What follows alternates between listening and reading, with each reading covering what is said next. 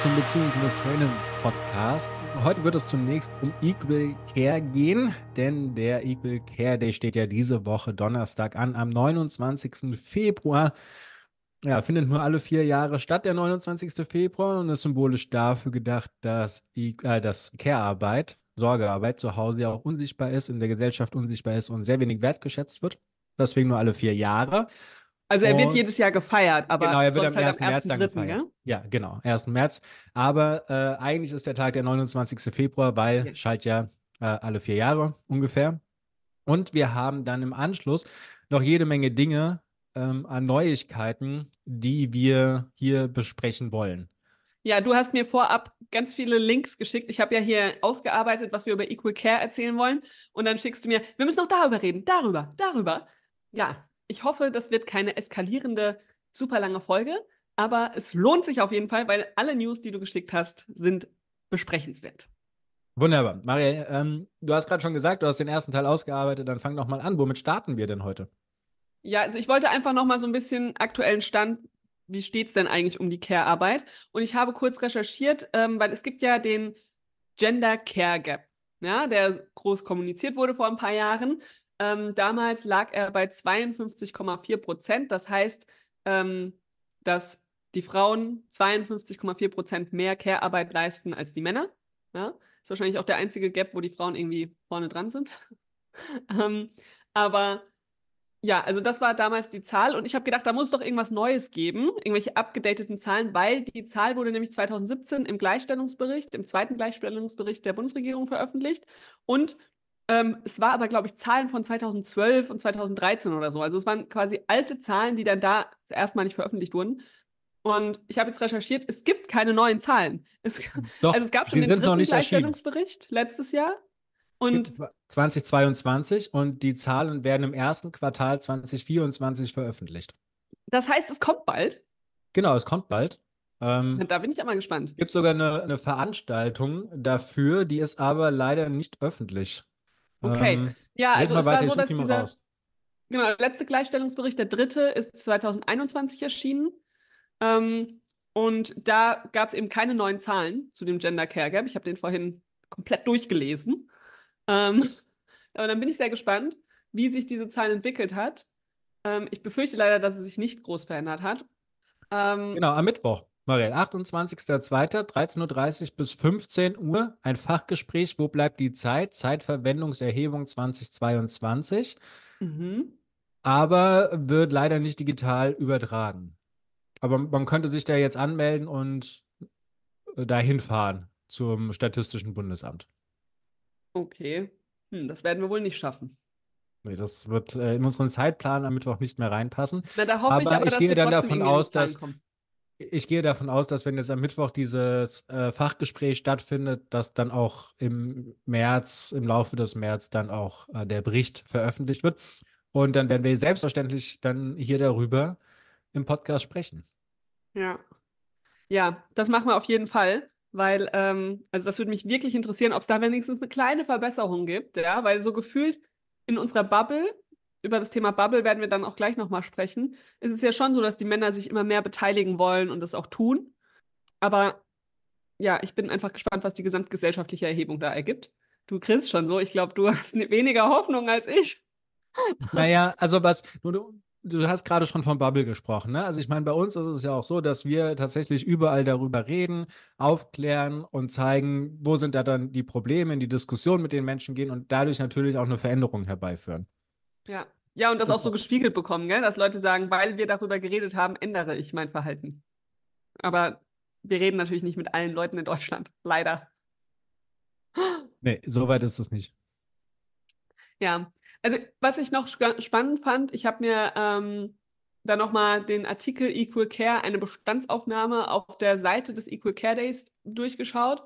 Und ganz am Anfang sind auch noch einige Zahlen, die ich einfach echt schockierend finde, weil wir reden ja ähm, über Care-Arbeit, es gibt bezahlte und unbezahlte. Ja? Also das Unsichtbare ist vor allem die unbezahlte Care-Arbeit, also zu Hause sich um die Kinder kümmern, Pflege von Angehörigen, ähm, den Partner bei mentalen Problemen unterstützen, solche Dinge.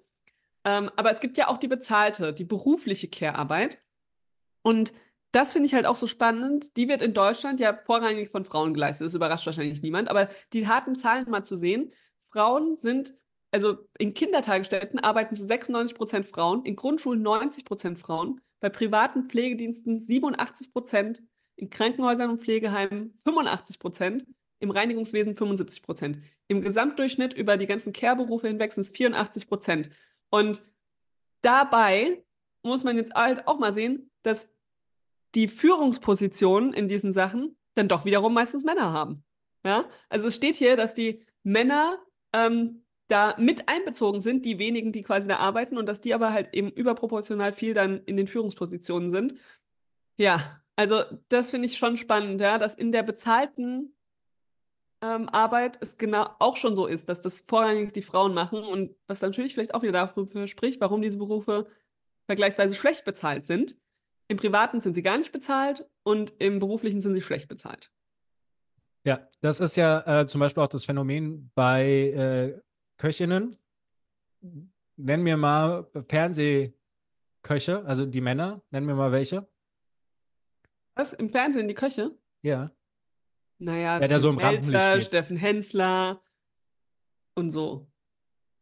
Ja, also fallen dir direkt welche ein, ne? Ja, ja. Wenn so, ich jetzt, jetzt, noch ein bisschen drüber nachdenke, fallen mir noch ein paar mehr Fernsehköche ein. Ja, der Ali zum Beispiel oder ja. ähm, der Rach und so, ne? Also da sind schon ja. sehr viele präsent. Und die. Und gab es nicht noch den auch... Johann Lafer oder so? Ja, genau. Also äh, die, die touren ja überall in den ganzen Shows rum, immer ja. zu Primetime und so weiter. Sollen jetzt nennen wir mal äh, Köchinnen, Fernsehköchinnen. Kennen keine. Ja. Also ich muss jetzt auch äh, googeln. Letzter Eintrag ist vor fast drei Jahren. Da wird zum Beispiel äh, Cornelia Poletto oder Sarah Wiener, Maria Gross. Ah ja, Sarah Wiener habe ich schon gehört. Ja, okay. Lea Linster äh, werden da genannt. Und aber die sind, also wenn du jetzt auf die Straße gehen würdest und fragen würdest, nenn mir mal entweder Köchin oder Koch, der dir aus dem Fernsehen bekannt ist, dann werden da auch nur Männer sein. Ähm, ja, und das, obwohl im Alltag wahrscheinlich vor, vorrangig die Frauen kochen, gell? Ja, zu Hause werden fast ausschließlich Frauen kochen, ja. Tja. Tja.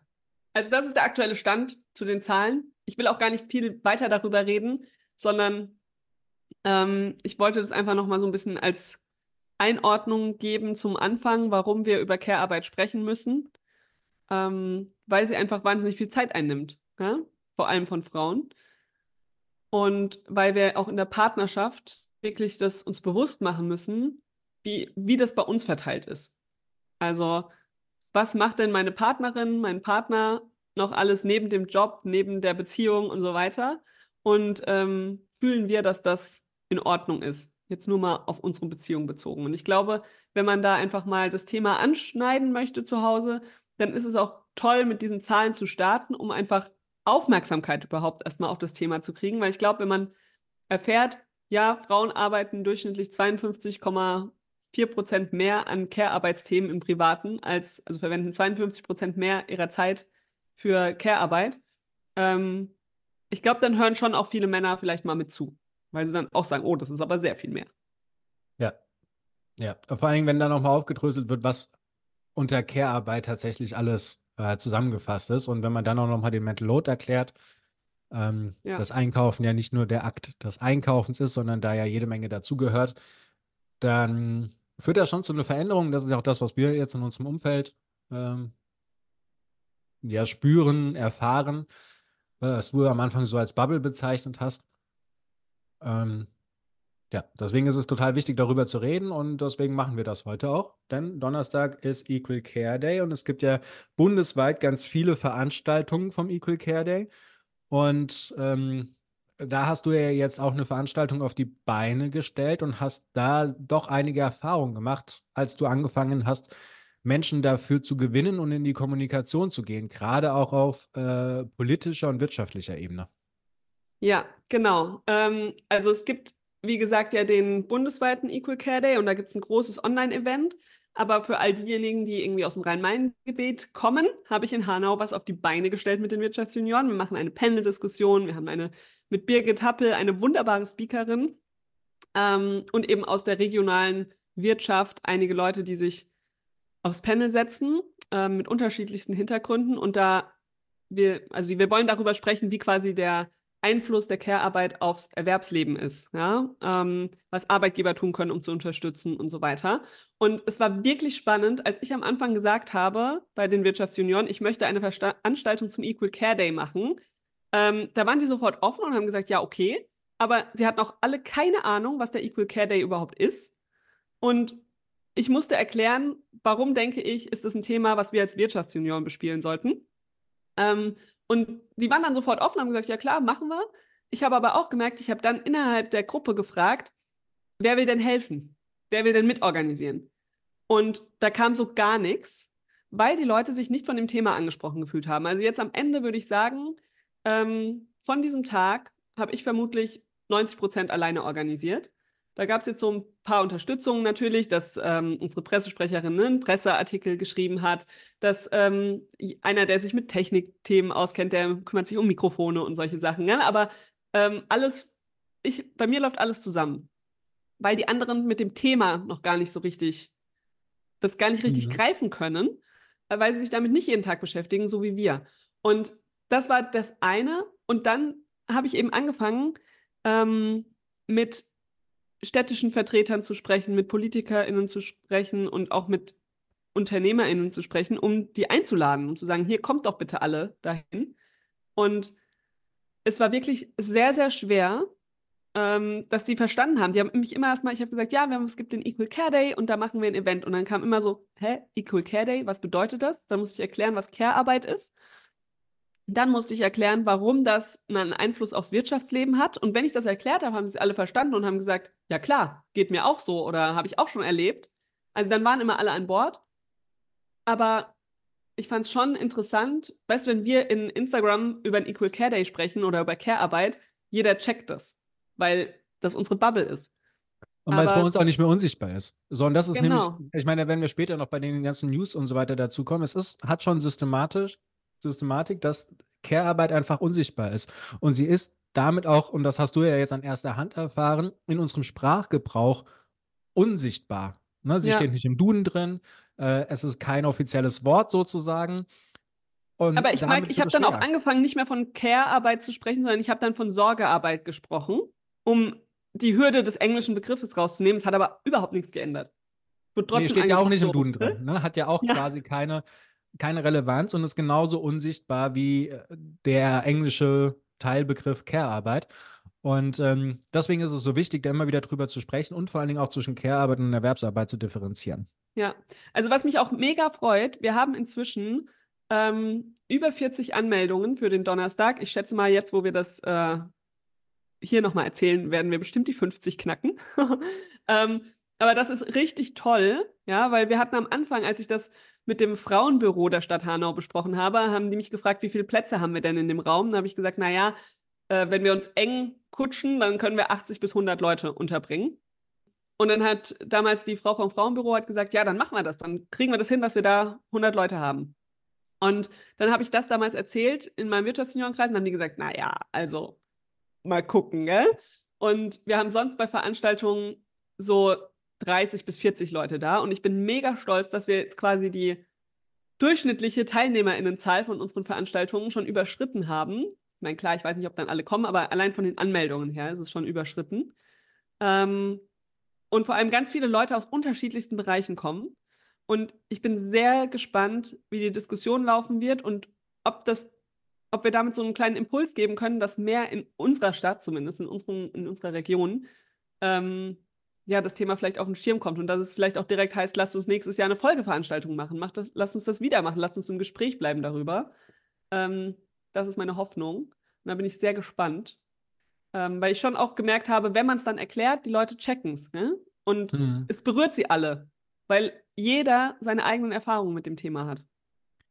Natürlich. Also im Alltag ist es ja erlebbar. Also wir kennen ja alle die Situation, dass Sachen nicht in die Spülmaschine geräumt werden oder dass man abends noch putzt oder wer morgens aufsteht und so weiter. Also das, das ist ja schon den Leuten äh, mehr oder weniger bewusst äh, bekannt. Aber dadurch, dass nicht drüber gesprochen wird, dadurch, dass es unsichtbar gemacht wird, fehlt halt auch der Austausch dazu. Ja, genau.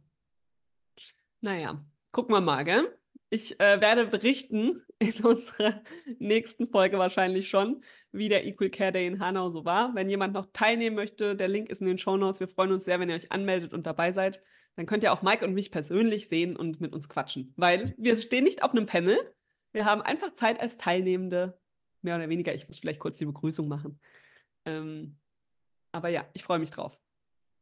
Ich hoffe, du auch, Mike, weil dich habe ja. ich ja natürlich auch angemeldet. Auf jeden Fall. So, jetzt merke ich, du bist schon äh, abgeschweift, glaube ich. Du möchtest wahrscheinlich weitermachen. Nein, du hast hier noch einen dritten Punkt aufgeschrieben. Genau. Ja, ja. Ich, aber ich dachte, du willst zu dem dritten Punkt kommen. Ach so. Nee, du hast jetzt hier äh, Tipps, um mehr Fairness zu sorgen. Hast du welche aufgeschrieben? Und zwar ähm, genau. ein Mental Load Test. Ich glaube, den haben wir hier auch schon mal gemacht, oder? Ganz genau, den haben wir schon mal gemacht. Ich würde die Folge auch in den Show Notes nochmal verlinken. Ähm, aber ich dachte, viele Leute sind ja vielleicht auch später mit dazugekommen. Und es gibt vom Equal Care Day selbst den sogenannten Mental Load Test. Und den kann man einfach mal machen, gerade am Anfang, wenn man anfängt, sich in der Beziehung mit dem Thema zu beschäftigen. Ähm, zu sagen, lass uns mal gucken, wie steht es denn um unsere bisherige Verteilung in Bezug auf Mental Load. Es war für uns ja damals auch sehr erhellend. Wahrscheinlich wäre es sogar spannend, das jetzt nochmal zu machen. Ähm, kann man wahrscheinlich immer mal wieder tun. Also den Test verlinken wir auf jeden Fall auch. Und ich würde auch sagen, dass man so eine Bestandsaufnahme als Paar da einfach mal machen kann, auch mit so einer App wie Equally. Darüber hatten wir auch eine Folge am Jahresanfang. Ähm, oder auch einfach ganz klassisch mal einen Zettel und einen Stift nehmen, alles aufschreiben, was auf dem, der Platte ist, um mal sichtbar zu machen, was dann alles an, an Care-Arbeit anfällt. Ja? Weil oftmals denkt man ja so, ach, das mache ich so nebenher und ähm, die Spülmaschine schalte ich noch schnell an und so. Aber was es denn dann doch alles ist, dass man eben noch an einen Arzttermin denken muss, dass man noch einen Termin mit äh, der Versicherung macht, dass man sich um ein Geschenk kümmert und so weiter, ist dann doch spannend, das mal zu sehen und zu gucken, wie ist es verteilt. Hm. Macht das alles eine Person? Gibt es vielleicht einzelne Bereiche, die immer eine Person übernimmt? Gibt es vielleicht auch Hochphasen terminlich? Gell? Vielleicht gibt es ja auch so eine Phase, bei vielen ist ja so zum Beispiel Jahresende ist zu viel beruflich zu tun, dann fährt die eine Person vielleicht äh, zurück und macht mehr da. Also ja, ich finde das schon wichtig, dass man da auch immer mal wieder so ein Check-in macht und zu gucken, wie steht es denn eigentlich? Wenn man Fairness möchte, muss man erstmal wissen, wie der aktuelle Stand ist. Das äh, finde ich auch. Und wir haben das ja auch schon des Öfteren gemacht. Ähm, ihr könnt äh, hier im Podcast äh, mal suchen danach. Ähm, da haben wir den Test live hier gemacht und da könnt ihr das Gespräch auch mal nachvollziehen, äh, wie das bei uns so war. Und ansonsten laden wir euch natürlich da äh, gerne zu ein. So, du hast noch mehr Punkte hier hingeschrieben. Genau. Also, wenn es um die Verteilung geht, ist es auch nicht so, dass man einfach 50-50 machen, macht, sondern ich würde auch aus unserer eigenen Erfahrung heraus sagen, dass man wirklich auch darüber reden sollte, was sind denn die eigenen Stärken, die Bedürfnisse, was ist das, die jeweilige Zeitkapazität. Ne? Ähm, und dann auch auszuprobieren, das immer und es immer wieder anpassen zu dürfen. Also ich glaube, das ist was, was wir jetzt auch in den letzten Jahren immer wieder gemerkt haben, dass wer ist für was verantwortlich, sich auch immer mal wieder ändert für bestimmte Themen. Oder wie siehst du das? Ich sehe das auch so. Es darf aber nicht als Ausrede verwendet werden. Ne? Also ja. Sachen nach Stärke und Bedürfnisse ähm, ausrichten und zu kommunizieren. Also einmal die Sachen zu kommunizieren und dann natürlich die Aufgaben auch irgendwie danach zu verteilen. Das ist schon äh, richtig und gut, aber es muss sich schon die Waage halten. Und ich kann jetzt nicht einfach als Mann hergehen und sagen, naja, ich habe im Haushalt überhaupt gar keine Stärke und meine Bedürfnisse sind eigentlich, dass du putzt. Und, äh, oh Gott, da gibt es ja auch so tolle Statistiken, gell? Von Männern, die sich extra dumm anstellen, nur damit sie nichts machen müssen. Und dann sagen, ja, ich kann es ja nicht. Oh, genau, also das, das zählt nicht und das meinen wir hier auch nicht, sondern nee. wir, wir meinen, dass man ähm, ein, ein ausgeglichenes Verhältnis beide äh, von Care und Erwerbsarbeit haben und dann geguckt wird, welche Bereiche liegen vielleicht der einen Person mehr und welche Bereiche liegen der anderen Person mehr. Aber grundsätzlich sollte die Arbeitslast gleichmäßig auf die beiden Schultern ähm, verteilt sein und dann Hast kann man du ein halt Beispiel? ein gucken. Naja, bei uns ist es ja zum Beispiel so, dass du durch dein BWL-Studium halt äh, schon mehr Stärken hast, was jetzt äh, zum Beispiel die äh, ganze Steuersache bei uns angeht. Das heißt, du machst zum Beispiel äh, unsere Steuererklärung und dafür ähm, beschäftige ich mich mehr mit unseren Investitionen, die getätigt werden. Ähm, und dann ist es halt so, dass wir dann in den Austausch gehen. Das heißt, du erzählst mir, was in der Steuer passiert ist und ich erzähle dir meine Gedanken zu den Investitionen und dann treffen wir gemeinsam eine Entscheidung. Ähm, dann ist es bei uns jetzt äh, auch so, dass wir ähm, durch meinen Schlaganfall ich in der Erwerbstätigkeit momentan nicht so fit sein kann oder nicht so viel leisten kann, wie ich das auch gerne würde wodurch wir dann quasi die Gesamtlast auch ein bisschen verschoben haben. Das heißt, du hast momentan mehr in der Erwerbstätigkeit zu tun, ich habe äh, mehr in der Care-Arbeit zu tun, weil ich ähm, die Aufgaben freier äh, mir in den Tag äh, legen kann und äh, sie weiter stückeln kann als die Tätigkeiten, die ich jetzt im Unternehmen hätte. Und ähm, so wandert und wechselt das. Oder wir haben ähm, davor jetzt zum Beispiel gehabt, dass wir unsere Räume nach Verantwortungs, ähm, nach Verantwortlichkeiten aufgedröselt äh, haben. Also du bist weiterhin jetzt zum Beispiel für die beiden ähm, Gästezimmer verantwortlich. Das heißt, du musst gucken, dass dafür, äh, dass es geputzt ist, dass es gefegt ist, dass der Staub gewischt ist, dass die Fenster geputzt sind und so weiter, alles in diesem dass Zimmer. Dass die Betten gemacht sind. Genau, und ich kann mich dabei komplett raushalten. Ich habe ähm, dafür alle anderen Räume. Das heißt, wenn ich das äh, die Küche habe, dann ist bei mir fällt dann halt auch rein, dass äh, Essen im Kühlschrank ist, das Essen geplant ist, das Essen gekocht ist und der Abwasch erledigt ist ähm, und die Spülmaschine dann auch wieder ausgeräumt ist. Ne? Aber das sind dann halt über Verantwortungsbereiche äh, sind wir da gegangen. Und äh, wir machen es immer noch so, dass wir immer wieder ein Check-in haben und sagen, okay, ähm, wie ist denn unsere Belastung gerade? Hat sich das jetzt über die Zeit hinweg etwas verschoben und äh, an welchen Stellen können wir denn aktuell nachjustieren? Ja, und ich möchte auch noch mal sagen, ich merke das im Moment gerade extrem, wie entlastend das ist, wenn man sich über manche Dinge keinen Kopf mehr machen muss. Weißt du? Also ja. seit, wir haben jetzt seit ein paar Wochen das wirklich so hart aufgeteilt mit der, ähm, mit dem Haushalt. Und es hat mich so sehr erleichtert. Also, das kann ich jetzt nach ein paar Wochen echt sagen. Es ist, natürlich mache ich immer noch Dinge und räume irgendwie mal was weg und so. Aber ich spüre nicht mehr die Verantwortung dafür. Und es entlastet mich so stark, ähm, nicht ständig zu denken, ich bin nicht genug und ich mache nicht genug und es ist nicht ausreichend und so, sondern zu wissen, es ist okay, es ist nicht meine Aufgabe. Genau. Momentan würde ich, würde ich sagen, hast du halt äh, 80 Prozent Erwerbsarbeit und 20 Prozent Care-Arbeit und bei mir ist es andersrum. Und ähm, aber über die Zeit hinweg wird äh, das Ziel eigentlich schon wieder sein, dass wir uns beide in den 50 Prozent an, anziehen. So, und aber das ist jetzt eine Sondersituation und wie gesagt, da muss man halt drüber im Gespräch bleiben und gucken, wie man das am besten managen kann. Ja, und da sind wir wieder an dem Punkt, gell? Kommunikation ist alles. Ja.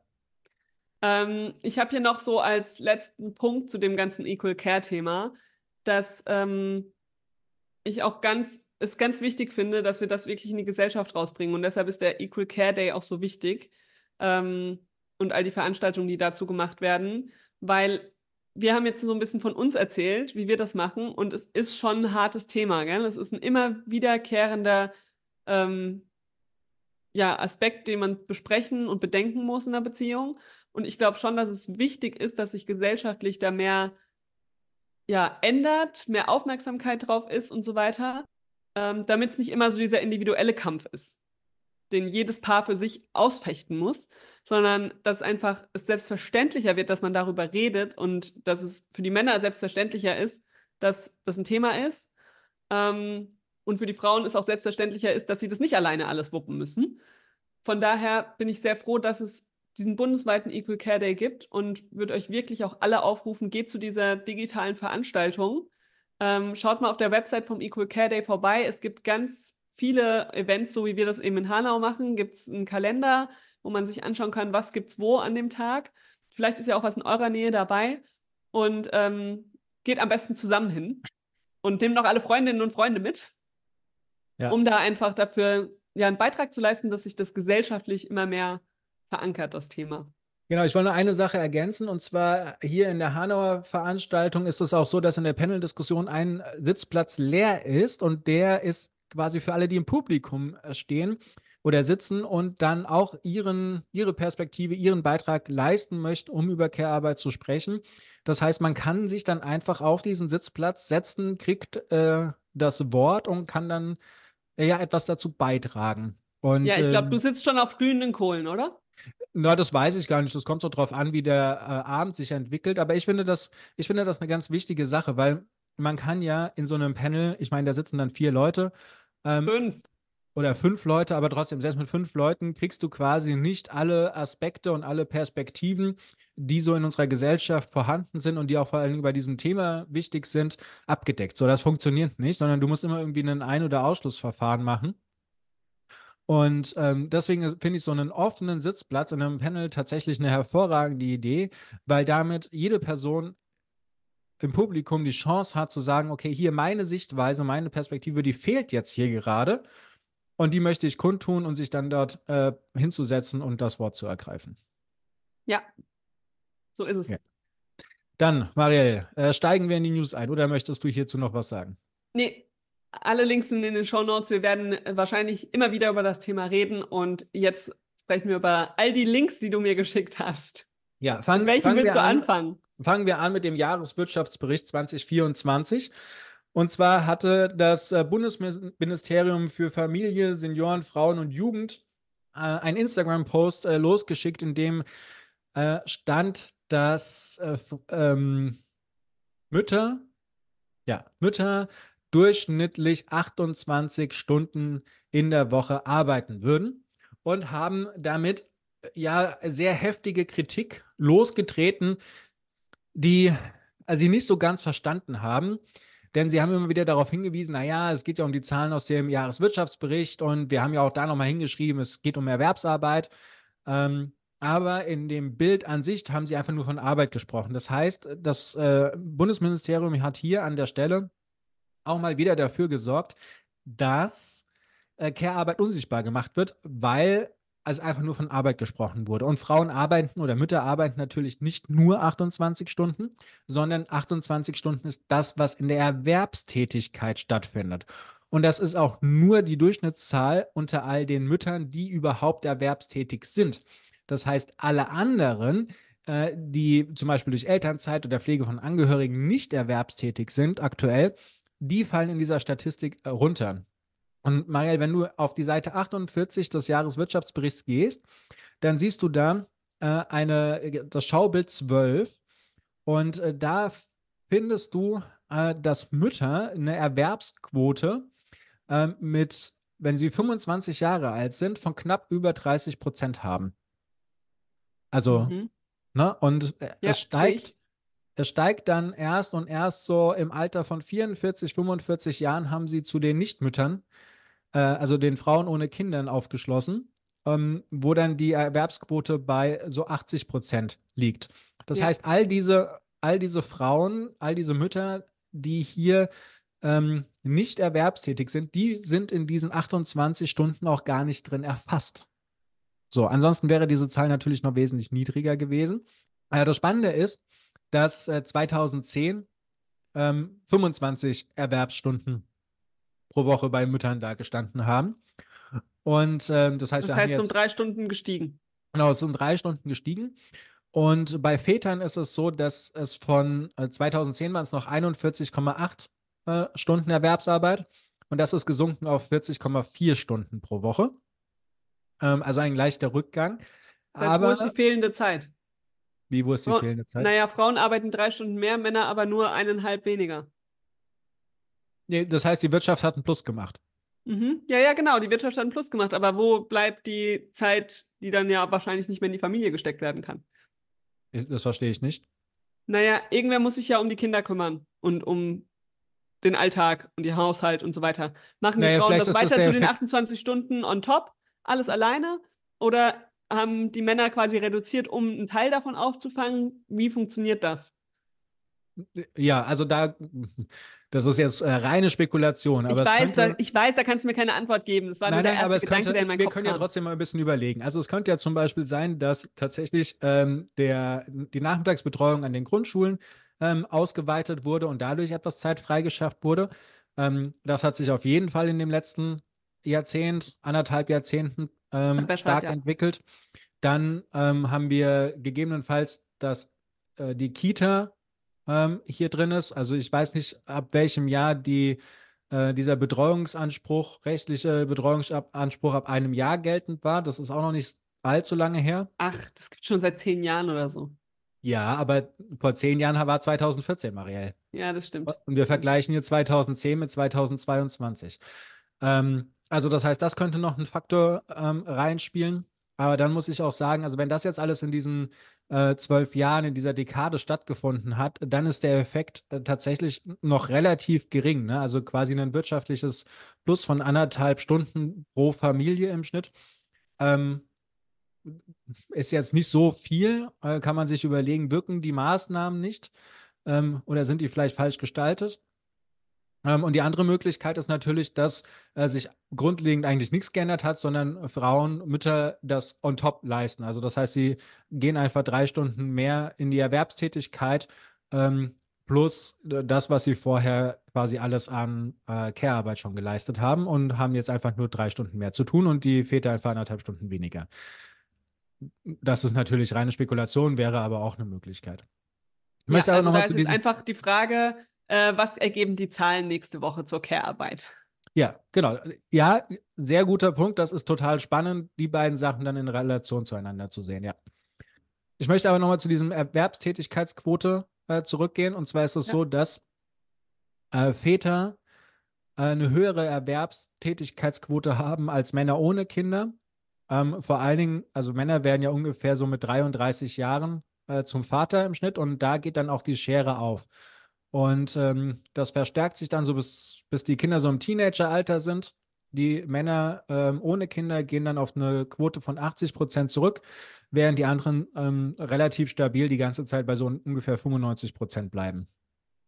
Und ja, wahrscheinlich, weil sie nicht so sehr müssen, oder? Weil die können vielleicht eher mal sagen, ich reduziere ein bisschen meine Arbeitszeit oder ich mache äh, Auszeiten oder so, wenn sie keine Familie zu versorgen haben. Äh, genau, also kann sein, dass da einfach das Sabbatical weiter hochsteigt oder ähm, andere Dinge drin sind. Ja. Das, das kann sein. Oder, Mike, dass die selbst dann, wenn sie älter werden, ihre eigenen Eltern pflegen müssen und dafür mehr Zeit brauchen, weil sie keine Partnerin haben, die sich darum kümmert für sie. Für sie. Ja. Du merkst, ich bin heute im Thesenmodus. Ja das, ja, das könnte sein, aber das ergibt nicht so andere Statistiken, die ich kenne. Ähm, weil Pflege von Angehörigen machen schon noch eher die Frauen. Ja, also ja, aber nicht, ja sein, also wahrscheinlich also nicht bei ja, den Single-Männern. Ja, aber da, die Single-Männer dürfen ja dann noch keine Schwester haben. Ach so, ach so. Also da ja, muss schon, ne, da muss schon quasi nur eine sehr männliche Kindergeneration sein, dass, dass die Männer das machen. Also zumindest von den Statistiken, die ich kenne. Ja. So, und was jetzt halt noch interessant ist, es wird hier erwähnt, aber es wird nicht es wird nicht beziffert, und zwar arbeiten äh, Väter im Durchschnitt pro Woche mehr erwerbstätig als äh, kinderlose Männer. Mhm. Aber da äh, steht jetzt leider nicht dabei, wie viele Stunden das sind. Okay. Ah, ja. Also würdest du empfehlen, diesen Bericht soll man sich mal durchlesen? Ja, ich weiß jetzt nicht. Also ich meine, das sind äh, 178 Seiten. Äh, wir waren jetzt auf den Seiten 47, 48 äh, wer will, wir packen es mal in die äh, Shownotes oder ihr sucht einfach nach Jahreswirtschaftsbericht 2024. Und ähm, ja, aber mehr steht da jetzt auch nicht dazu drin. Okay. Genau. So, also ja, und da hat das Bundesministerium einfach ein bisschen. Äh, ja, also was ich spannend fand, das haben ja sehr, sehr viele Leute unter den Post geschrieben, dass sie das nicht okay finden, wie das Ministerium das formuliert. Ja. Und die haben sich immer wieder gerechtfertigt und dann haben sie irgendwann einfach aufgehört. Sie haben einfach nichts mehr geschrieben, wo ich mir so denke, ja, also, warum ändert es nicht einfach? Ja. Aber gut. Naja, so, Gucken Maria, wir weiter. Dann, Wollen wir vielleicht äh, direkt zu den anderen News der Bundesregierung gehen? Nein, nein, weil ich würde gerne noch bei diesem Care-Arbeits-Blog äh, äh, kurz okay. bleiben. Ähm, ich würde gerne auf äh, den Post von der ähm, Sandra Runge ah, ja. zu sprechen kommen. Du hast es doch bestimmt auch gelesen. Magst du es erklären? Ich habe sogar kommentiert. Ich freue mich wahnsinnig darüber. Die Sandra Runge ist ja Anwältin. Sie ist diejenige, die letztes Jahr im Sommer die ähm, Petition zur Elterngelderhöhung auch mit gedrived, gedrived, gedrived wie heißt denn das, äh, geführt hat, angeführt hat, durchgeführt hat. Genau. Und sie hat jetzt diese Woche veröffentlicht, dass sie einen Vater vertritt, gemeinsam, glaube ich, noch mit einem anderen Anwalt zusammen, der die Familienstartzeit einklagt, beziehungsweise er klagt Schadensersatz ein für die Urlaubstage, die er nehmen musste, weil er sagt, er wollte eben die zwei Wochen Familienstartzeit nutzen, auf die es laut EU-Recht ja einen Anspruch gibt. Ähm, er kann diese Vaterschaftsfreistellung aber nicht nutzen, weil die Bundesregierung es nicht umgesetzt hat. Jetzt muss er stattdessen zwei Wochen Urlaub nehmen und er möchte jetzt Schadensersatz für diese 14 Tage oder 10 Arbeitstage wahrscheinlich Urlaub haben, ähm, weil das ja jetzt nicht als Erholungsurlaub zur Verfügung steht. Mhm. Ähm, und die klagen jetzt, verklagen jetzt darauf die Bundesregierung. Ja, und das hat. Äh, und ich finde es mega. Ja, und es hat für eine große Resonanz äh, gesorgt. Also die äh, Sandra Runge auf LinkedIn hat äh, normalerweise so 200 ähm, Likes ungefähr. Es sind auch mal welche dabei, wo nur so 50 sind. Es sind mal welche dabei, die so 500 haben. Aber grundsätzlich sind es so ungefähr 200 Likes. Und dieser Beitrag von ihr hat äh, 2300 Leute geliked und ähm, wurde auch direkt 31 Mal äh, geteilt. Und äh, das äh, zeigt einfach auch schon, wie, wie brisant äh, dieses Thema ist und wie viel ähm, dahinter steckt. Also ne, 3900 Leute folgen ihr, 2300 Leute, Leute haben jetzt diesen Beitrag geteilt.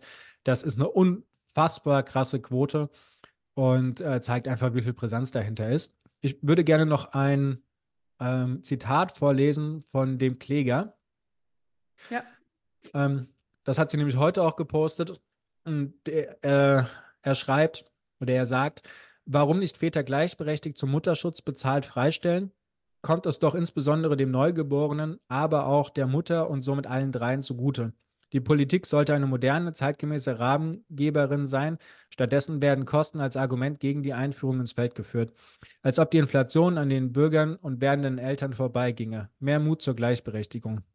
Meine Klage soll die Rahmengeberin nun ermutigen, diesen Schritt zu gehen und ihrer Verantwortung gerecht zu werden.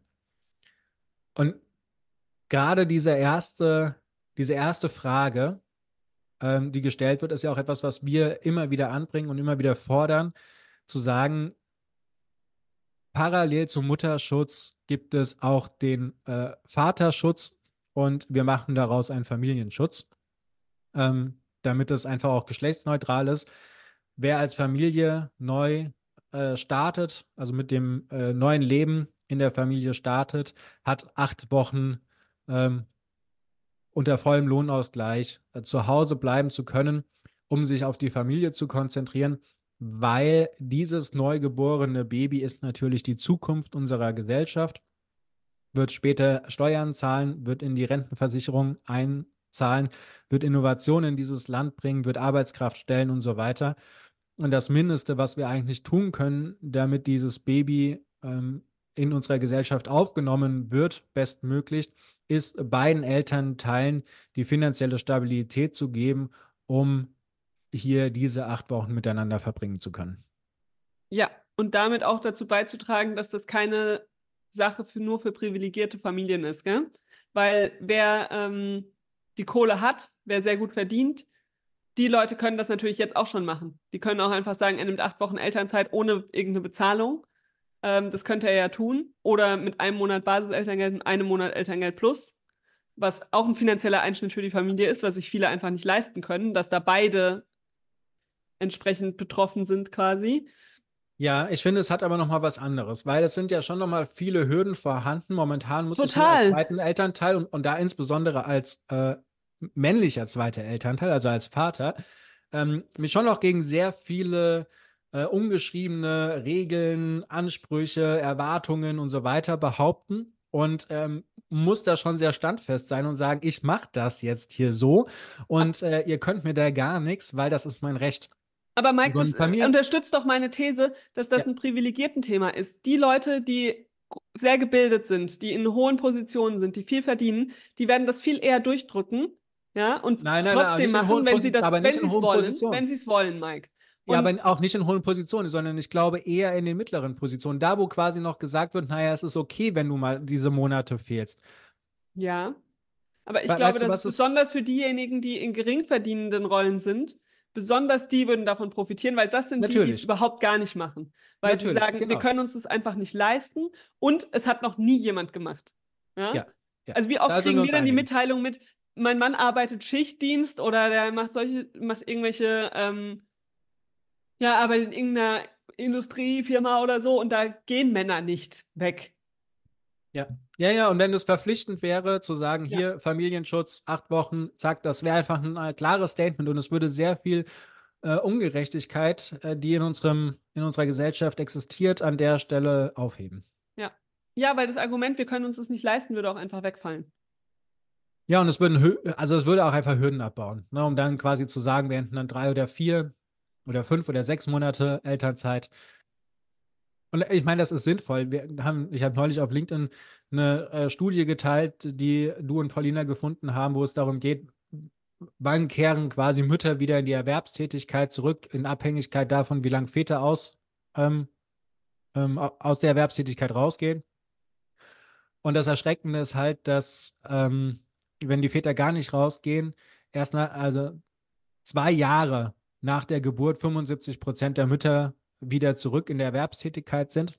Und wenn die Väter aber sechs Monate rausgehen, dann ähm, sind diese 75 Prozent bereits nach neun, nach neun Monaten äh, nach der Geburt erreicht. Also das heißt, da wird äh, sehr viel Zeit ge gewonnen ähm, in der Erwerbstätigkeit. Also es hat eigentlich hat es ein großes wirtschaftliches Interesse, die Männer mehr in die Familie zu bringen, hier eine Gleichstellung äh, zu ermöglichen, um ähm, dann natürlich auch wieder hinten raus mehr Arbeitskraft zu haben. Ja. Okay. Dann lass uns zum nächsten kommen und zwar zu der Ankündigung, die Steuer zu reformieren. Was hat das denn jetzt hier mit Elternsein zu tun? Ach, Mike, das haben wir doch eigentlich letzten Sommer schon diskutiert. Da angekündigt wurde, dass die Koalition darüber redet, ähm, die Steuerklassen 3 und 5 abzuschaffen und stattdessen zu sagen, ähm, es gibt nur noch die Steuerklasse 4 für diejenigen, die verheiratet sind. Das nimmt jetzt wohl weitere Formen an, weil der Bundesfinanzminister Christian Lindner hat jetzt gesagt, ähm, dass er da bald ein umfangreiches Gesetzespaket vorlegen wird, wo das ein Teil von sein wird, wo es aber grundsätzlich wohl auch darum geht, das Steuersystem einfach zu modernisieren und vor allem auch ähm, die IT der Finanzbehörden zu modernisieren, weil ähm, ja all die Neuregelungen, dass die in Kraft treten können, wird einfach noch dauern, weil die Rahmenbedingungen gar nicht so, also gar nicht so leicht umsetzbar quasi von der technischen Seite her. Und ähm, ja, letzten Sommer war es ja schon mal, ging es ja schon mal so durch die Medien, die Steuerklassen 3 und 5 sollen abgeschafft werden.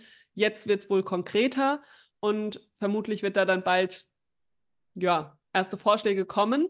Laut dem Bundesfinanzministerium ist es so, dass es für Ehepaare insgesamt gleich bleiben soll von dem, was sie zur Verfügung haben. Also es soll keine versteckte Steuererhöhung oder so sein.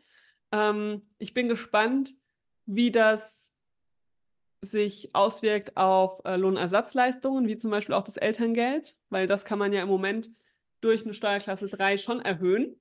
Gibt ja genauso für Arbeitslosengeld oder so. Das wird ja vom Netto berechnet. Ähm, da bin ich gespannt, ob auch da eine Art Ausgleich erfolgt, damit das nicht ähm, die Leute benachteiligt oder ob das quasi unter den Tisch gefallen lassen wird und nur gesagt wird, ja, es gibt keine Steuererhöhung. Ähm, ja. Aber grundsätzlich finde ich es ehrlich gesagt gut, wenn die Steuerklassen 3 und 5 abgeschafft werden. Weil es drängt einfach die Frauen in die Steuerklasse 5 und in eine Abhängigkeit.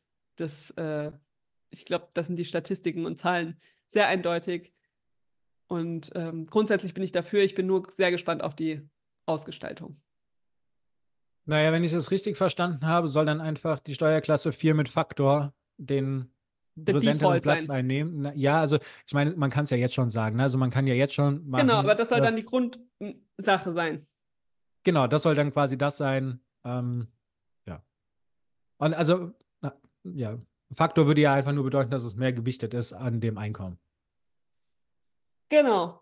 Ähm, aber insgesamt macht es keinen Unterschied, wie viel man an Steuern zahlt. Das ist dann nur für die Verrechnung von der Steuererklärung quasi relevant. Ähm, der Zeitpunkt ist halt unterschiedlich. Genau. Ne? Der Zeitpunkt ist anders, wann das Geld zur Verfügung ist. Ähm, und eben die Lohnersatzleistung, das ist eben das andere Thema, gell? Aber da können wir jetzt heute noch nichts zu sagen. Wir können quasi nur ankündigen, das, was wir letzten Sommer schon mal diskutiert haben, weil da ein bisschen Panik aufkam, ähm, wird jetzt so langsam konkreter und wir werden euch auf dem Laufenden halten, wenn es mehr gibt. Ja. Okay, jetzt haben wir noch drei heikle Themen. Bin mal gespannt, wie schnell du diese heiklen Themen durchkriegst, weil du da ja bestimmt sehr emotional wirst. Ja, also wer da jetzt keine Kraft hat, äh, sich über äh, Sexismus und Rassismus und so weiter ähm, da anzuhören und da in den Austausch zu gehen, dem wünschen wir hier schon mal äh, einen schönen Start in die Woche und wir hören uns dann nächste Woche wieder. Ähm, für alle anderen, die wissen wollen, was da jetzt passiert ist und wieso das Ganze problematisch ist, ihr könnt gerne dranbleiben. Marielle, mit was willst du denn anfangen? Möchtest du lieber mit dem Woken-Irrweg, warum die Münchner Sicherheitskonferenz doch in Ordnung ist, oder ähm, dem Mehrwegsystem von Vital anfangen? Äh, lass uns mit dem Mehrwegsystem anfangen. Das ist am längsten her, glaube ich.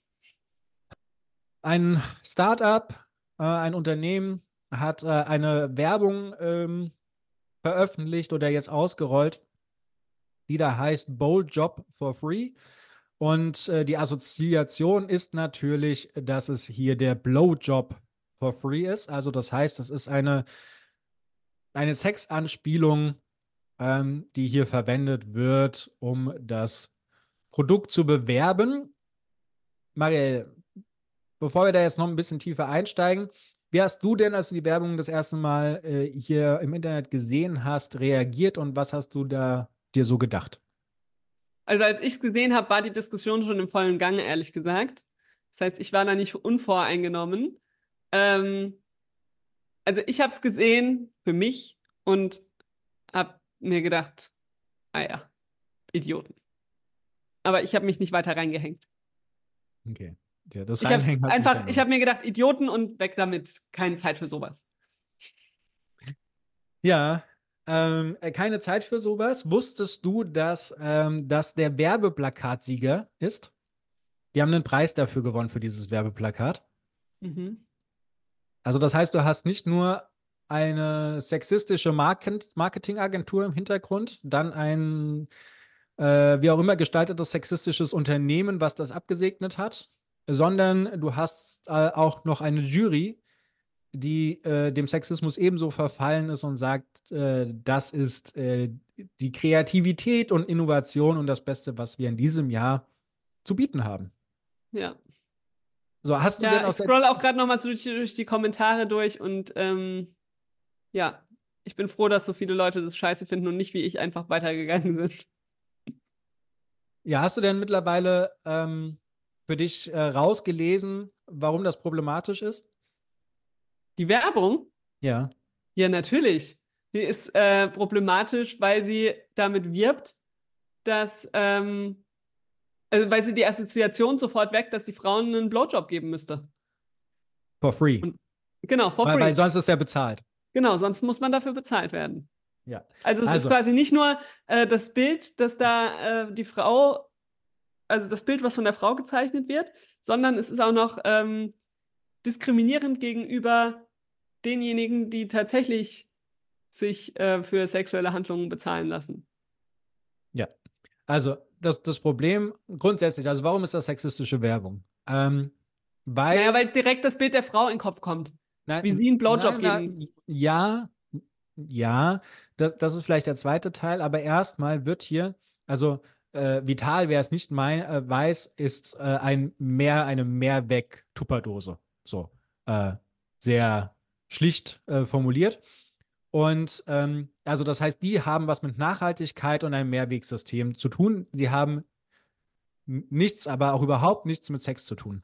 Und in dem Moment, wo quasi das Produkt mit einer sexuellen Handlung verknüpft wird, ist es ähm, eine sexistische Werbung. Wir kennen das äh, von den Autowerbungen. Porsche hatte jetzt ähm, vor ein paar Monaten auf äh, LinkedIn eine Anzeige geschaltet, wo sie das Auto neben eine sehr attraktiv und leicht bekleidete Frau positioniert haben. Auch das ist eine sexistische Werbung.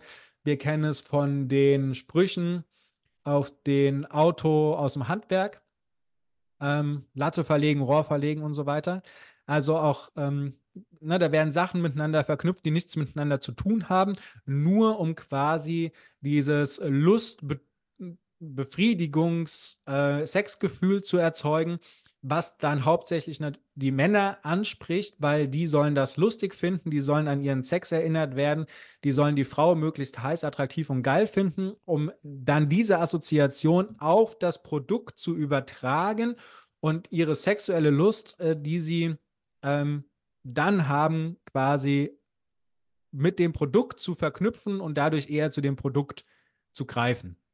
Es funktioniert bei Autos, hat das hervorragend funktioniert. Es wird immer als äh, sexy und formschlank und bla bla bla beschrieben. Ähm, und äh, als totales Statussymbol, um Frauen äh, auch leichter ins Bett zu kriegen. Also, ne, so, und diesem Mechanismus wird sich auch hier bedient und damit ist es ähm, eine sexistische Werbung. So, jetzt wurde natürlich viel als Gegenargument gebracht, naja, aber äh, einen Blowjob geben natürlich nicht nur Frauen, sondern auch Männer. Ja, natürlich, äh, nicht nur Frauen machen das, aber um einen Blowjob zu bekommen, brauchst du einen Penis. Anders kriegst du ihn nicht. Und ähm, das erste Bild, was eine Werbung erzeugt, oder vor allem was jetzt diese Werbung erzeugt, bei fast allen Menschen, ist ja eine Frau, die einem Mann einen bläst und nicht ein Mann, der einen Mann einbläst. Das, das ist nicht die Assoziation, die nach vorne kommt. Das ist ja, nicht ja. das Bild, was die Menschen im Kopf haben, sondern die, die Assoziation ist die Frau ähm, zum Mann. Und dann natürlich auch direkt in der Hierarchie. Also die Frau kniet oder ist weiter unten oder wie auch immer. Also das heißt, dieses Bild, was da in den Kopf kommt, und das jetzt verknüpft mit so einer äh, Mehrwegdose, das passt einfach nicht. So, und das ist natürlich ähm, auf sehr vielen Ebenen sehr, sehr schwierig. Vor allen Dingen, weil, wie du schon gesagt hast, dieses for free bedeutet, dass es normalerweise eben nicht for free ist, sondern dass man dafür bezahlt. So, und diese Bezahlung kann natürlich ganz unterschiedlich aussehen. Einmal das von dir genannte ähm, Sexarbeiterinnen, dann aber natürlich auch, ähm, wir haben es in unserem Buch Love and Money geschrieben und wir sagen es auch mal wieder auf Vorträgen, äh, ein Viertel der Männer unter 35 erwarten beim ersten Date, wenn sie bezahlt haben, danach eine sexuelle Handlung. Also auch das wäre ja eine Art Bezahlung. Und deswegen ist diese, diese Werbung und dieser Spruch auf so vielen Ebenen so sexistisch und so misogen, dass ähm, das eigentlich schwer fällt, ähm, so stehen zu lassen. Und ich bin froh, dass äh, sehr viele Leute sich hier beschwert haben und da äh, Kritik ge äh, geäußert haben. Das Unternehmen hat nicht weiter darauf reagiert. Es hüllt ja, sich in Das habe ich auch gerade noch geguckt, ob da ja. irgendwie eine Reaktion kam. Nix. Nein, kam gar nichts. Äh, auch auf LinkedIn wird äh, die Werbung massiv kritisiert. Aber wie gesagt, ist äh, ausgezeichnet, ist Sieger ähm, Werbeplakate hier in Deutschland. Also es ist ähm, ja. Bin ich gespannt, ob da noch irgendwas kommt. Ja, es, es, kommt halt darauf an, ob die Kritik jetzt weiter ähm, gelassen wird und so weiter. Und ähm, ja, das Unternehmen hat so ein bisschen in dem Post äh, ja was dazu geschrieben und so und haben gesagt, ja, wie wichtig die Nachhaltigkeit und bla bla bla ist. Aber ähm, das Unternehmen konnte auch nicht erklären, warum. Also sie wollten Aufmerksamkeit bekommen, aber sie haben halt keine Aufmerksamkeit für ihr Mehrwegsystem gehabt, was ja eigentlich eine gute Idee ist, äh, dass wir weniger Wegwerfprodukte haben. Aber dafür haben sie keine Aufmerksamkeit bekommen, sondern äh, die Aufmerksamkeit, dass sie sich jetzt als sexistisches, misogynes Unternehmen positioniert haben. Ja. Okay. Möchtest Let's go zu dem nächsten Ding, nächste Aufreger. Ja, Nach, was, wir machen was? weiter mit der Sicherheitskonferenz. Ja, ähm, im letzten Jahr. Das ging, war ein Post von der Luisa Dellert. Genau, und im letzten Jahr ging eine ähm, ging ein Foto durch die Landschaft, die 30 oder mehr Männer gezeigt haben ähm, bei der Münchner Sicherheitskonferenz und ähm, die eigentlich alle hätten äh, Zwillingsbrüder sein können. Nicht ganz, aber es waren alles äh, Männer mit entweder keinen Haaren oder weiß-grauen Haaren. Naja, also die Diversität, also ja, also und alle einen Anzug, einen blauen. waren oder alle weiß, sie haben alle einen äh, schwarzen oder blauen Anzug gehabt. Äh, also äh, sie haben alle mehr oder minder die Haarfarbe gehabt. Manche haben halt ein bisschen äh, lichteres Haar gehabt, manche ein bisschen weniger. Die Altersrange, würde ich sagen, ist hier keine 15 Jahre auseinander von den Leuten.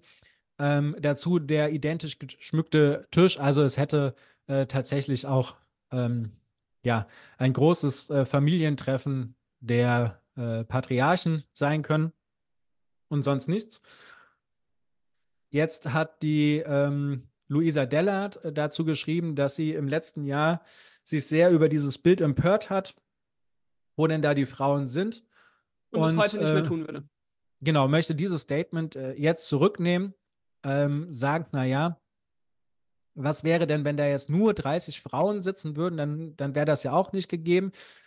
Ähm, denn Feminismus muss intersektional gelebt und auch in unserer LinkedIn-Bubble umgesetzt werden. Ähm, und dann schreibt sie weiter, es ist in erster Linie nicht zwingend wichtig, wer an diesem Tisch sitzt, sondern was dort besprochen und umgesetzt wird, während 30 Frauen die Waffengeschäfte miteinander machen, wirklich feministischer, wohl kaum. Ähm, Da muss ich direkt mal was sagen. Ja. Ich kann mir keine Situation vorstellen, in der 30 Frauen zusammen an einem Tisch sitzen und Waffengeschäfte machen. Wenn 30 Frauen an diesem Tisch gesessen hätten, bin ich mir sicher, hätten wir weniger Kriege auf der Welt. vermutlich, vermutlich. War ja auch einer meiner Kommentare, die ich dazu gegeben habe. Ah, okay. Gut. So, Habe ich noch gar nicht gesehen. Naja, und das, dann ist halt das Problem, also wenn, wenn es quasi egal wäre, wer am Tisch sitzt, sondern es um das Thema geht und äh, dadurch dann ähm, Intersektionalität äh, gelebt werden würde, dann bin ich mir also zu 100% sicher, dass wir nicht 30 Mal denselben Mann in verschiedenen Graustufen quasi da sitzen hätten. Ja. Weißt du, also wenn das, wenn das quasi Thema wäre, wenn, wenn es um die inhaltliche Diskussion gehen würde, wenn es nicht um Machtstrukturen gehen würde, wenn es nicht um ähm, ähm, ja tatsächlich die Machtstrukturen, also wer hat was zu sagen und wer kann sich am besten profilieren und wer hat den besten Status in der Gesellschaft, wenn es nicht darum gehen würde, sondern wenn es darum gehen würde, inhaltlich die besten Lösungen zu finden und es äh, repräsentativ für die Gesellschaft gedacht werden würde von diesen Leuten, die an diesem Tisch sitzen würden, dann würden nicht diese Leute an diesem Tisch sitzen. Ja. Weiß nicht, ob das verständlich ist. Doch, ist verständlich. Ich stimme Ja. dir zu. Und deswegen kann es nicht anders sein, als dass dieses Bild zwingend und notwendigerweise kritisiert werden muss, denn jeder Funke Abweichung, der da reinkommt in dieses Bild, sei es Alter, sei es ähm, Hautfarbe, sei es Geschlecht, sei es ähm, Behinderung, so all das würde diesen, diesen Konsens, diese ähm, Eindimensionalität dieser Sicherheitskonferenz auflösen und dafür sorgen, dass quasi bei allen folgenden ähm, Konferenzen dieser Art ein bisschen mehr Vielfalt, ein bisschen mehr Intersektionalität hineinkommen würde. Aber solange wir da nur diese 30 Männer in verschiedenen Graustufen sitzen haben, wird sich halt daran überhaupt nichts ändern. Ja, und also, wie, wie schon gesagt, ich glaube auch nicht, es braucht da jetzt nicht, man muss ja nicht die 30 Männer durch 30 Frauen ersetzen. Warum muss es denn immer so ein Extrem sein? Aber warum Es können wurde ja auch von niemandem gefordert. Genau. Also ich meine, warum können nicht statt den 30 Typen da 15 Männer, 15 Frauen sitzen? Und warum können nicht äh, alle da mal ein bisschen mehr Farbe in ihre Outfits bringen und die Altersrange mal ein bisschen diversifizieren? Vielleicht kann man sogar noch es schaffen, ein paar ethnische Hintergründe zu durchmischen. Also, ja, es gäbe so viele Aspekte, die da mehr Diversität reinbringen würden. Vor Ähm, allem was ist nicht einfach nur nicht ist, unsere- 30 Frauen dahin zu setzen. Und das ist auch nicht unsere Gesellschaft. Unsere Gesellschaft sieht nicht so aus. Nee. So, ne? Also wenn du äh, Schulen sind ja eigentlich ein also gerade Grundschulen sind ja eigentlich ein sehr guter Schnitt ähm, durch unsere Gesellschaft, weil in der Grundschule sind alle Kinder, die hier in Deutschland leben, sind Ja. alle in der Grundschule. So, und da hast du einen ziemlich guten Schnitt. Eine Grundschulklasse würde nie so aussehen. Du hättest in einer Grundschulklasse nie ähm, nur weiße äh, Jungs sitzen, die sich in der, nur darin unterscheiden, ob sie blau oder grüne Augen und äh, blonde oder braune Haare haben. Ja. Das, das hättest du niemals in einer Grundschule, sondern du hast immer sehr, sehr viel Vielfalt in einer Grundschule drin. Und eigentlich, wenn wir jetzt darum gehen, wie sollten, also Dinge, die unsere Gesellschaft repräsentieren, wie sollten die aufgebaut sein, dann lohnt es sich meiner Meinung nach, einen Blick in die Grundschule zu werfen und das miteinander abzugleichen. Weil wenn die so aussehen würden wie unsere Grundschulklassen, dann hätten wir eine bessere Repräsentation unserer Gesellschaft. Auf jeden Fall. Ja. Bin ich voll bei dir. Ja, also, liebe Luisa, ich hoffe, das war äh, ein Ausrutscher und ein Griff ins Klo. Ähm, und du überdenkst hier nochmal deine Position an der Stelle. Aber ähm, das ist eigentlich auch ein perfekter Übergang zu unserem letzten Post oder letzten Artikel, über den wir sprechen wollten. Aus der Serie Komische Aussagen. Ich, äh, ich finde, das ist noch nicht mal aus der Serie Komische Aussagen. Ähm, deine Traurig. Reaktion war, puh, weiß nicht, was ich dazu sagen soll. Ist dir mittlerweile was eingefallen? Nee, wenig, ehrlich gesagt. Lass uns erstmal erzählen, worum es geht. Genau, also. Ähm, es gibt Fokus. einen Gastbeitrag, der ist, glaube ich, ursprünglich im Business Insider erschienen. Nee, nee, Focus Online. Das ist eine Kolumne. Da ist es nicht ursprünglich erschienen. Doch. Business Punk. Business Punk und Focus Online. Das ist, das ist eine gemeinsame äh, Kolumne. Genau, so jetzt ursprünglich hat äh, Jana Ensthaler, die ja auch Investorin bei der Höhle der Löwen ist ähm, und mehrfach schon Unternehmen selbst auch gegründet hat, sie hat einen äh, Beitrag geschrieben für Business Punk und das wurde dann auch bei Focus veröffentlicht. Und dieser Beitrag ist für mich tatsächlich ein bisschen verstörend. Es geht um das Vogue-Sein und auf ihr, um ihre Hoffnung, dass sie hofft, dass Männer bald wieder Männer sein dürfen.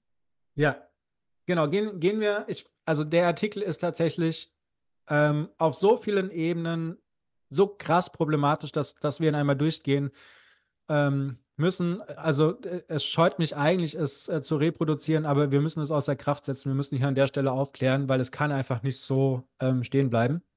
Also es fängt damit an, ähm, dass sie hier schreibt, äh, wer Ricky Gervais aktuelle Netflix Stand-Up Armageddon noch nicht gesehen hat, sollte das unbedingt nachholen.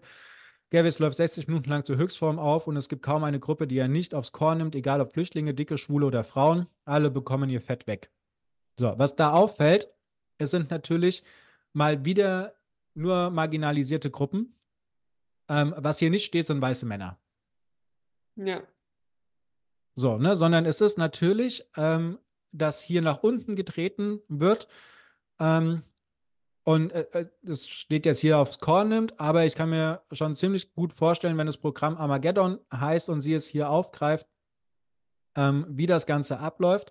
Also das heißt, hier wird nach marginalisierten Ge äh, Gruppen getreten, sich über sie lustig gemacht und sie damit weiter stigmatisiert, außer natürlich die weißen, erfolgreichen, heterosexuellen Männer. Dann schreibt sie, doch das wirklich Bemerkenswerte an Armageddon geschah erst einige Monate nach der Veröffentlichung. Es waren keine Demonstrationen vor dem Netflix-Hauptquartier oder X-Kampagnen, die Gerbers Absetzung forderten. Ganz im Gegenteil, stattdessen gewann Armageddon tatsächlich den Golden Globe, Hollywoods zweitwichtigste Auszeichnung nach dem Oscar. Also das Problem an der Stelle ist, oder was, was jetzt hier verwendet wird, ist zu sagen, guck mal, da macht sich jemand über marginalisierte Gruppen lustig. Und kriegt und, noch einen Preis kriegt noch einen Preis dafür, wird damit ausgezeichnet. Das heißt, das ist äh, völlig in Ordnung, das ist völlig legitim, was da gemacht wird. Was eigentlich hätte hier stattfinden müssen, ist zu sagen, guck mal, da macht sich jemand über marginalisierte Gruppen richtig krass lustig, tritt nach unten und wird damit gesellschaftlich durch einen Preis belohnt. Das sollten wir kritisch hinterfragen, weil es den Rechtsruck in der Gesellschaft der USA mit ähm, der gegebenenfalls bevorstehenden Wiederfall von Donald Trump ähm, zu massiven globalen Problemen führen wird. Und natürlich einen Ausfall der USA, weil sie in einen Bürgerkrieg schlittern, weil die Spaltung immer größer wird, natürlich auch noch sehr problematisch wird. Also das heißt tatsächlich, um hier auf tiefgreifende gesellschaftliche Missstände und diesen ähm, krassen Rechtsruck, der momentan in vielen westlichen Ländern ähm, vollzogen wird, hinzuweisen und das kritisch zu sehen, wird hier ein, äh, eine gesellschaftliche Missentwicklung herangezogen, um zu legitimieren, nach marginalisierten Gruppen zu treten. Ist schon, muss ich schon sehr stark schlucken, ist schon sehr schwierig. Ja, aber es geht schwierig weiter. So, dann schreibt sie, da die großen Hollywood-Preise auf gesellschaftliche Entwicklung vorwegnehmen oder zumindest verdeutlichen, bedeutet dieser Preis nicht nur, dass Humor wieder Humor sein darf. Also Humor hat noch nie jemand verboten, sondern es geht mittlerweile äh, nur darum, dass marginalisierte Gruppen, die ständig, die ständig gedisst werden, keinen Bock dass mehr haben. Dass das kein Humor ist. Das hinzunehmen, sondern dann auch einfach sagen, hier, das ist nicht lustig, das gefällt mir nicht. So, und was die Leute immer ver, äh, vergessen, die hier nach Humor wieder Humor schreien oder nach Meinungsfreiheit schreien, ist, du kannst das meinetwegen sagen, aber dann musst du damit rechnen, dass die Person, die du angreifst, die du disst, die du öffentlich bloßstellst, die du auf einer Bühne bloßstellst, danach auch hergeht und sagt, ey, das war scheiße, was du gemacht hast. Das hat mir einfach nicht gefallen. Lass das sein.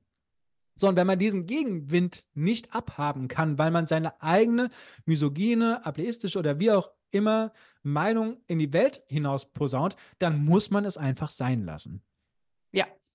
So, er bedeutet tatsächlich nicht weniger als das Ende des Siegeszugs der Vogue-Bewegung in den USA und damit mit der bei solchen Themen üblichen Verzögerung, hoffentlich auch in Deutschland.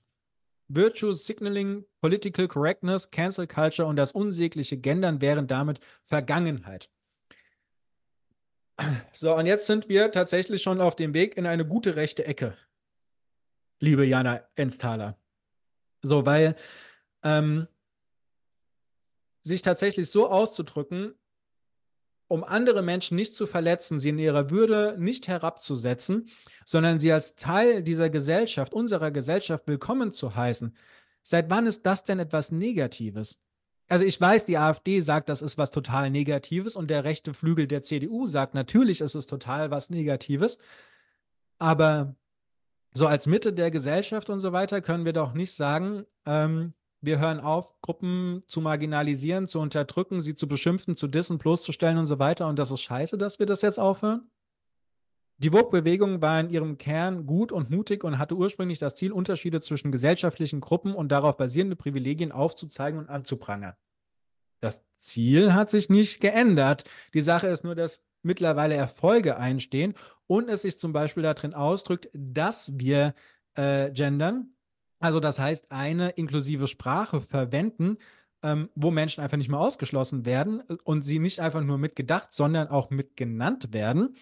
Ähm, es führt zum Beispiel dazu, dass wir ähm, Quoten haben in bestimmten Bereichen unserer, unseres Arbeitsmarktes, um diese Missstände aufzubrechen. Es äh, heißt, dass wir solche Veranstaltungen wie den Equal Care Day haben und so weiter und so fort, das sind ja Erfolge, die aus einer Bewegung, die sich für ähm, gesellschaftliche Gleichstellung einsetzt, ähm, in den Alltag übergeschwappt sind. Und jetzt sagst du, das ist aber scheiße. Also du kannst das entweder gut finden oder scheiße finden, aber du kannst nicht das eine sagen, das ist im Kern gut und mutig, aber dann sagen, ja, aber das, was jetzt quasi da rausgekommen ist und dass meine Privilegien jetzt nicht mehr so geil sind, das finde ich jetzt scheiße. Dann, das funktioniert halt nicht.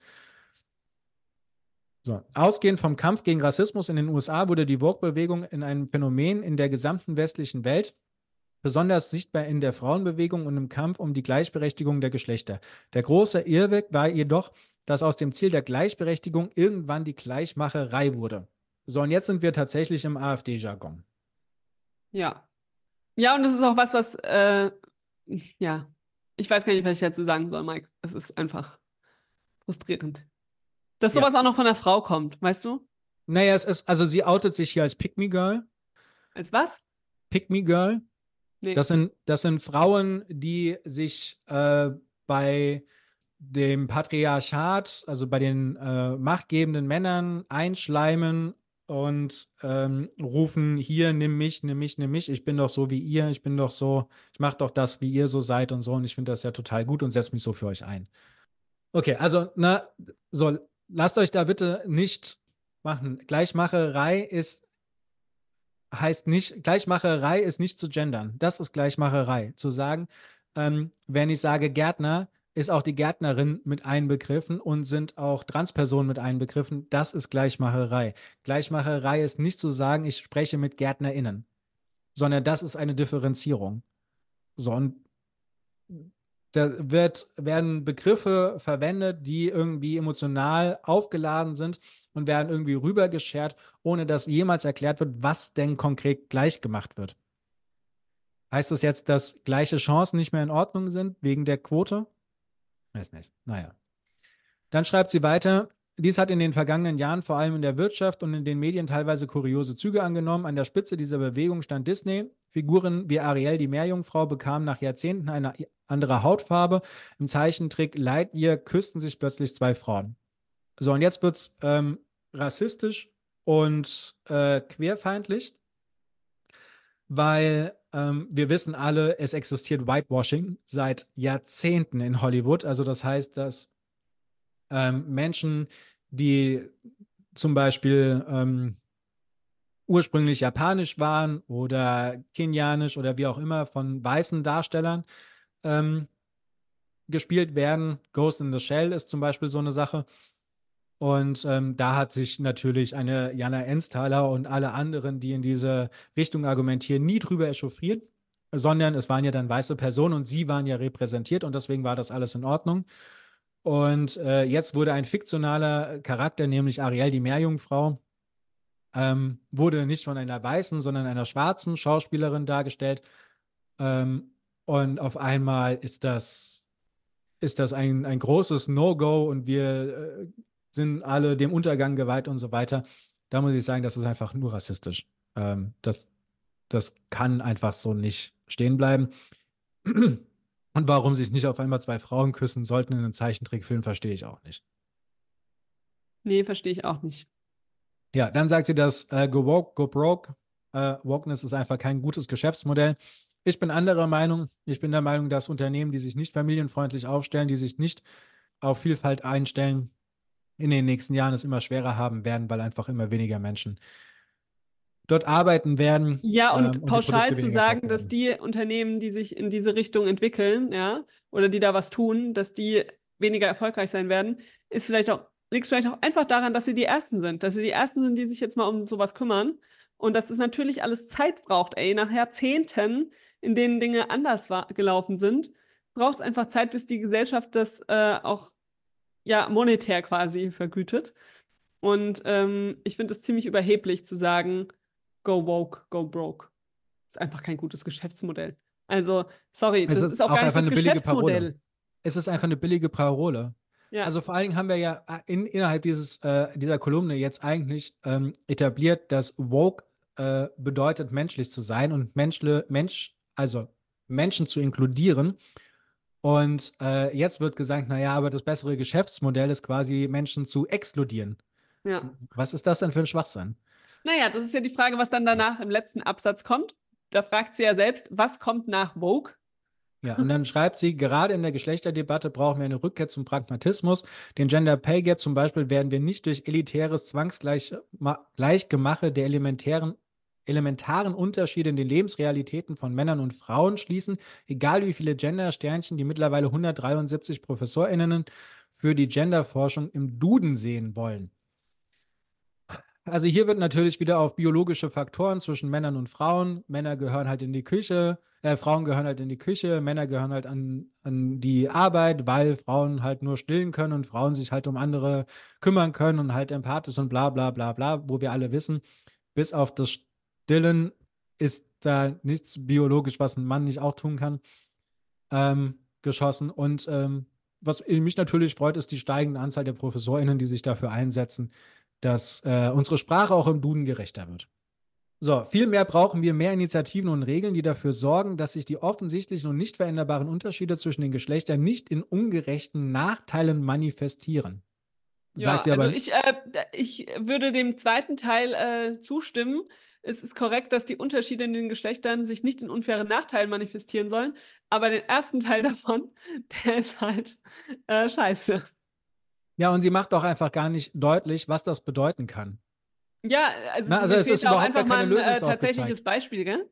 Genau, es fehlt total. Was für eine Regel kann man denn setzen, damit, ähm, auch wenn die Unterschiede zwischen den Geschlechtern ganz klar sind, naja, und was, was, sind, was sind denn die, die offensichtlichen und nicht veränderbaren Unterschiede? Also dieser, dieser Satz könnte äh, populistischer nicht sein, sein, weil einfach äh, nur Kritik angefordert wird, zwei Gruppen gegeneinander ausgespielt werden und dann total vage geblieben wird. Also es ist ja kein Lösungsvorschlag. Nein, es Keine ist Idee. einfach Nur wir machen Gender Pay. Gap schließen wir nicht dadurch, aber Ja. sonst ist auch nicht klar wie. So, und jetzt, jetzt kommt äh, der letzte Absatz und da wird es nochmal besonders schlimm. Und ich hoffe auch auf eine Zeit, in der Männer wieder Männer sein dürfen. Also, sorry, jeder Mann aktuell darf Mann sein. Es besteht überhaupt gar keine Zwang, Eine Frau ähm, zu werden. eine Frau zu werden, sondern jeder Mann kann und darf und soll bitte Mann bleiben, wenn er das möchte. Aber sie packt jetzt hier Adjektive hinten dran. Kraftvoll, beschützend, durchsetzungsstark, kämpferisch. Ich glaube, ähm, viele dieser Sachen äh, zeigen gerade momentan, warum wir äh, die Probleme auf der Erde haben, die wir haben. Gerade der letzte Punkt, kämpferisch. Und dann schreibt sie hinten dran noch und gleichzeitig respektvoll und gleichberechtigt gegenüber Frauen. Was sie ja. Ebenbürtig gegenüber Frauen. Nee, gleichberechtigt. Also ich habe den Originalartikel bei Business Punk offen. Da steht und gleichzeitig respektvoll und ebenbürtig gegenüber Frauen. Das sind Ähm, unsere Traummänner, steht da. Genau. Nicht diese Lauchjungs, die schon nervös werden, wenn man sie nach dem Weg fragt. ja, also mehr, mehr Shaming geht an der Stelle äh, dann auch schon gar nicht mehr. Also das heißt, ähm, Männer werden direkt zu Lauchjungs degradiert, wenn sie ähm, zum Beispiel introvertiert sind, wenn sie ängstlich sind, wenn sie ähm, einfach Emotionen zeigen, dann werden sie von ihr degradiert. Und das Einzige, was sie braucht, sind äh, muskelbepackte äh, Patriarchen, die äh, sich gegenüber allen möglichen Leuten durchsetzen und das möglichst und wenn nicht anders möglich, halt auch mit dem Kampf tun. Ähm, aber dann bitte doch, naja, vielleicht respektvoll und ebenbürtig gegenüber Frauen. Aber da muss ich sagen, hat sie eigentlich in der ganzen Kolumne sich dafür stark gemacht, dass äh, diese Facette total untergeht. Ja. Also eigentlich wollte ich nicht, Mike, dass du diesen ganzen Artikel vorliest, aber ich kann euch jetzt sagen, ihr müsst ihn nicht mehr lesen. Mike hat ihn euch komplett vorgelesen. Ja, also äh, man kann ihn, äh, man muss ihn quasi durchgehen und man muss die Sachen entwirken, weil also äh, das ist ein Grauen und es ist tatsächlich Ja. etwas, was sehr aus der rechten Ecke kommt. Ne? Es sind viele AfD-Parolen hier drin. Ich äh, kann hier tatsächlich nur hoffen, dass äh, möglichst viele GründerInnen, die jetzt äh, bei der Hülle der Löwen dann wieder da sind, diesen Artikel äh, gelesen haben und dann auch äh, tatsächlich widerspiegeln und sagen, naja, äh, Jana, hier mit dieser Einstellung kann ich auf keinen Fall mit dir zusammenarbeiten. Ähm, das äh, funktioniert nicht. Das ist, äh, entspricht nicht unserer ethischen und moralischen Vorstellung. Stimme ich zu. Also für mich wäre sie jetzt auch raus damit. Auf jeden Wenn Fall. wir jemals bei der Höhle der Löwen wären, das wird nichts mit uns. Nee. Ja, da bin ich äh, sehr gespannt. Ich äh, freue mich ähm, ein bisschen mehr auf die neue äh, ähm, Serie. Die Teacherin wird diesen Artikel bestimmt gelesen haben und ich hoffe, dass sie da, äh, wie sie in ihrer Art ist, äh, Konter geben wird, ähm, weil sie steht ja durchaus für das Gegenteil von dem, was jetzt hier gerade kundgetan wurde. In diesem Sinne beenden wir diese extrem lange Folge. Danke, dass ihr so lange zugehört habt. Und ähm, das ist auch die letzte Folge, die wir von zu Hause aus schicken. Denn ab nächster Woche sind wir im Urlaub. Und dann kommen unsere Folgen aus Spanien. In diesem Sinne eine schöne Restwoche und wir hören uns äh, nächste Woche Montag wieder hier im Beziehungsinvestoren Podcast. Bis dann.